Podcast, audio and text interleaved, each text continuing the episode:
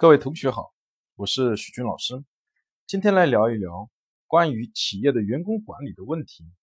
许多的企业呢，对员工的管理呢，有时候会很头疼，这是由于呢没有抓好一个平衡，叫做员工欲望激发跟收敛的平衡。员工的管理背后体现的是对员工欲望的管理。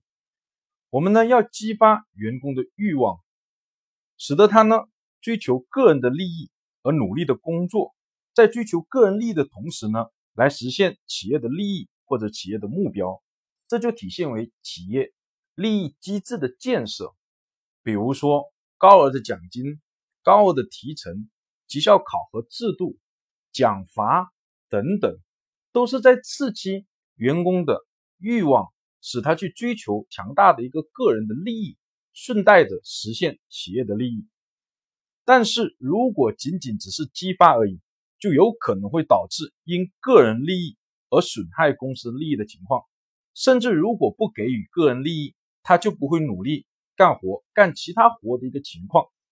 因此呢，为了平衡，我们还要呢进行员工欲望收敛的管理工作。这种思想呢，就这种管理的思想，体现的是我导师居强教授的二元平衡管理的思想。关于这个管理的哲学呢，有空我们另外再谈。那如何来收敛员工的欲望，避免员工呢？因为呢自己个人的利益去损害公司的利益，比如说不遵守公司的规章制度，有钱我就干，没钱我就不干，等等这些情况的发生。今天就讲一种方法，叫用宗教来收敛员工的欲望。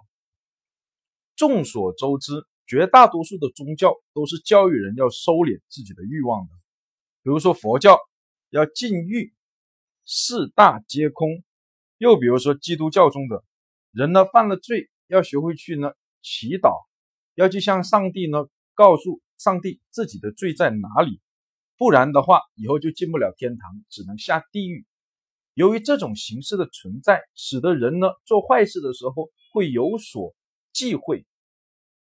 从而来收敛自己的欲望。举个简单的例子，以前呢有一家食品厂，它有个很大的问题，就是员工偷吃偷拿的现象很严重，而且呢生产的是很小的食品，隐蔽性很高，所以呢很难监管。那怎么办呢？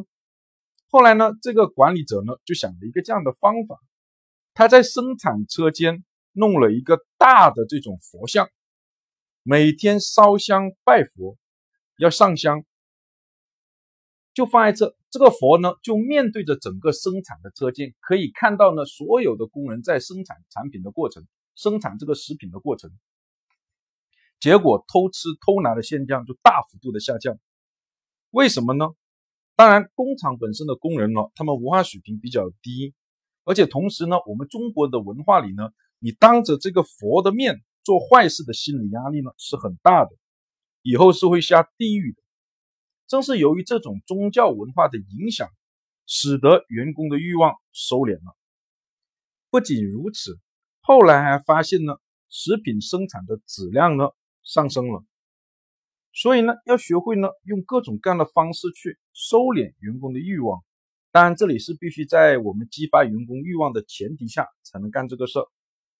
好。关于宗教收敛员工欲望呢，就讲到这，谢谢大家。